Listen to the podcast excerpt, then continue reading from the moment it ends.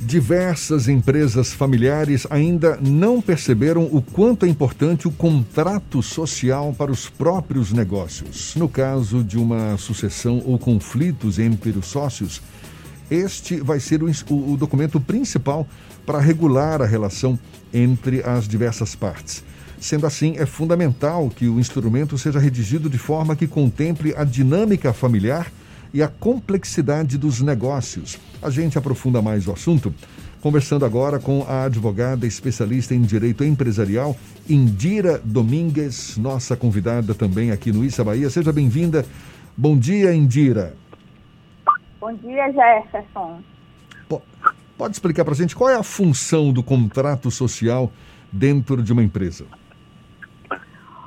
Contrato social é o documento que inaugura a fundação e a constituição de qualquer empresa. E ele é o documento que vai reger todas as relações, todos os direitos e todas as obrigações referentes àquela empresa em particular.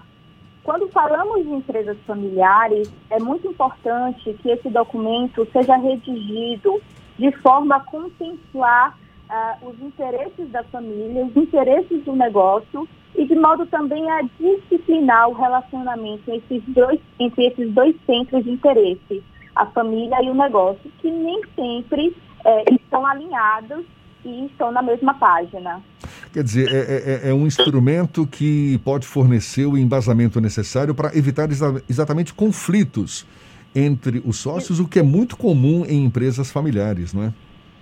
Exato, exato. O contrato social termina sendo um documento que é pouco acessado é, quando não há um estado de conflito na empresa. É, normalmente termina sendo mais um documento acessado pelo próprio banco para ver a questão de representação da empresa e tudo mais.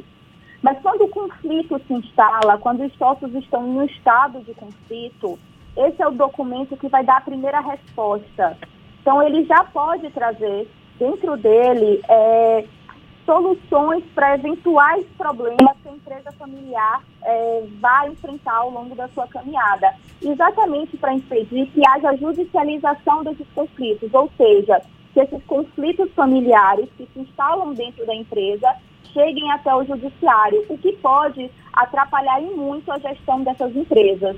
Tanto que as empresas familiares apresentam um alto grau de mortalidade exatamente pela interferência desses conflitos familiares na gestão. Normalmente, quem redige o contrato social é o contador, é um advogado da área, são os próprios sócios?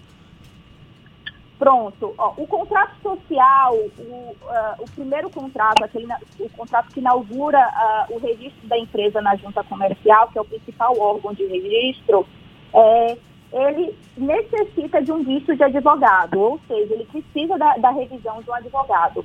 Existe uma cultura é, muito grande de contratos feitos por contadores.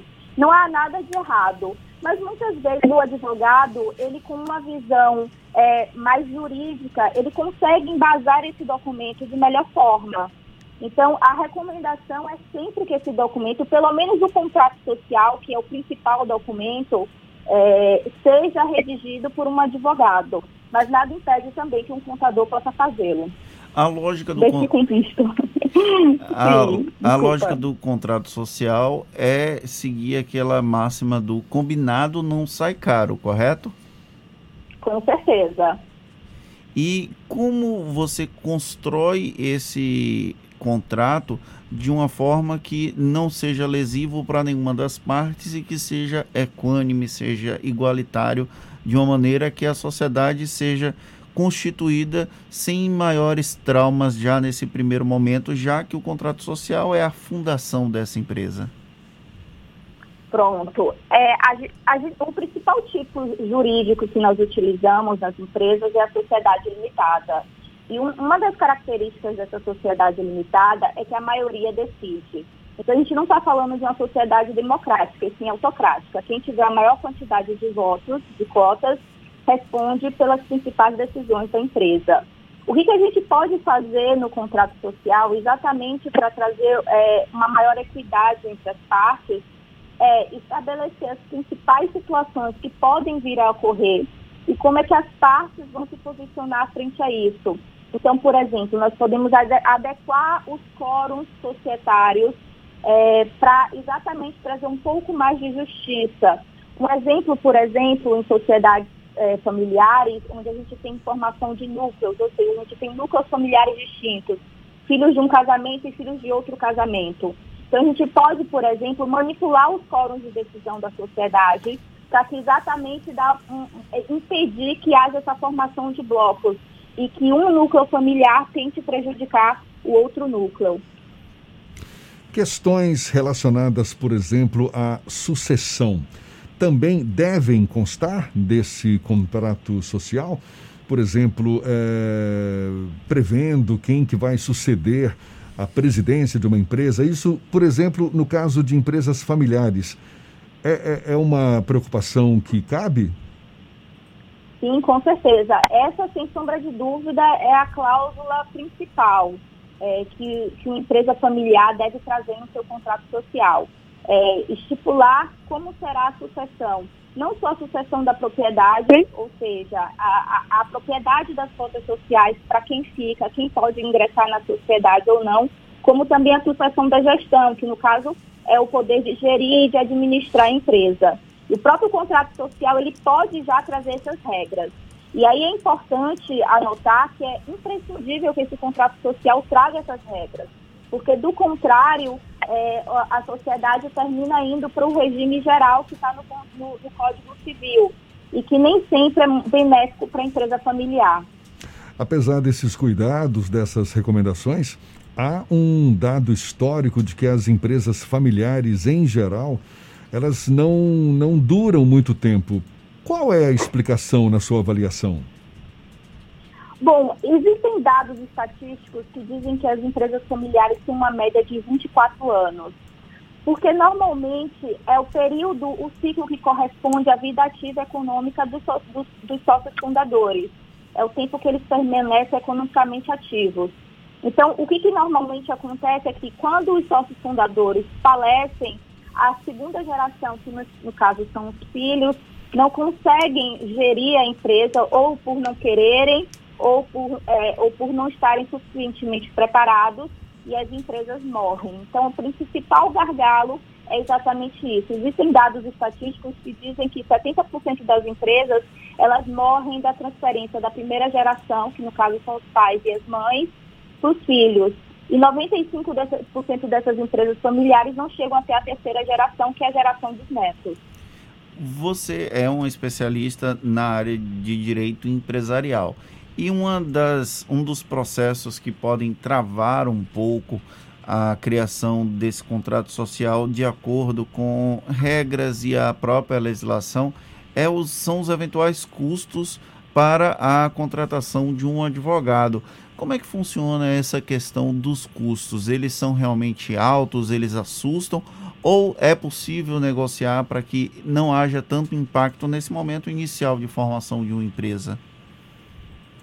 Sim, sem sombra de dúvida. É, quando a gente fala em abertura de empresa, a gente tem não só os honorários do, do advogado que vai redigir o contrato social, como também tem os custos de registro, as taxas administrativas que, que, que, se, que se paga para é, registrar esse contrato social. É, a questão, os honorários advocatícios, eles são sempre contratuais, então existe sempre espaço para você negociar isso diretamente com o seu advogado. E se você não, não estiver satisfeito com o valor que foi cobrado por determinado advogado, você tem sempre a possibilidade também de pesquisar outros advogados e encontrar aquele que melhor te atenda. A gente teve acesso aqui que a senhora vai ministrar um curso nesse sentido para tentar diminuir os riscos de uma contratação, da formação de um contrato que não seja tão adequado? É isso mesmo? Isso, no dia 19 é, de setembro, às 9 horas, vai ter um curso online totalmente gratuito. As inscrições são através do Simpla. E nesse momento, nesse evento, nós vamos falar sobre o contrato social e como redigir ele da melhor forma, quais cláusulas que são interessantes para um contrato social de uma empresa familiar já constar desde o princípio. E aí a gente vai trazer isso exatamente para mostrar para o empresário, para as empresárias, a importância desse documento para a sociedade deles. Como é que a senhora avalia qual o, o desafio, o maior desafio para se abrir uma empresa hoje? Primeiro desafio é o burocrático, apesar de que a gente nos últimos anos evoluiu bastante nesse quesito. Então, é, abrir uma empresa anos atrás era um pouco mais burocrático, hoje já não tanto. É, a, a, o procedimento em si de abertura de, de a, o procedimento administrativo em si de abertura de, de empresa, eu não julgo mais que seja um empecilho. É, de fato, a, a, dificuldade inicial maior, no é a dificuldade que toda empresa é, enfrenta, que é se colocar no mercado, é, se encaixar no mercado, ocupar uma determinada posição e, a partir daí, começar a sua atividade econômica. É, sem falar na importância de permanecer no mercado, não é? Há também um dado estatístico de que, especialmente as micro e pequenas empresas, não sobrevivem mais do que três anos no Brasil. Agora, isso em grande parte por falta também de talento de gestão. A senhora concorda? Sim, sim, sem sombra de dúvida. Falta muito é, um maior aprofundamento, um maior estudo dos próprios empresários, uma capacitação para enfrentar essa atividade empreendedora. Muitos terminam indo para a atividade empreendedora exatamente pela ausência de trabalho formal, de emprego. E uma empresa, ela é, ela, ela é sempre um risco. Então, você tem que estar o mais capacitado possível. E nesse aspecto, a gente tem sempre o SEBRAE, que oferece soluções muito interessantes para o pequeno, pequeno empresário, que, um, que ele pode procurar o SEBRAE exatamente para tentar buscar essa qualificação, essa capacitação. Tá certo. Indira Domingues, advogada especialista em direito empresarial, dando uma aula para gente aí sobre o contrato social, a importância de uma boa redação desse contrato social para evitar possíveis conflitos entre os sócios, enfim. Muito obrigado pela sua participação, pela sua disponibilidade.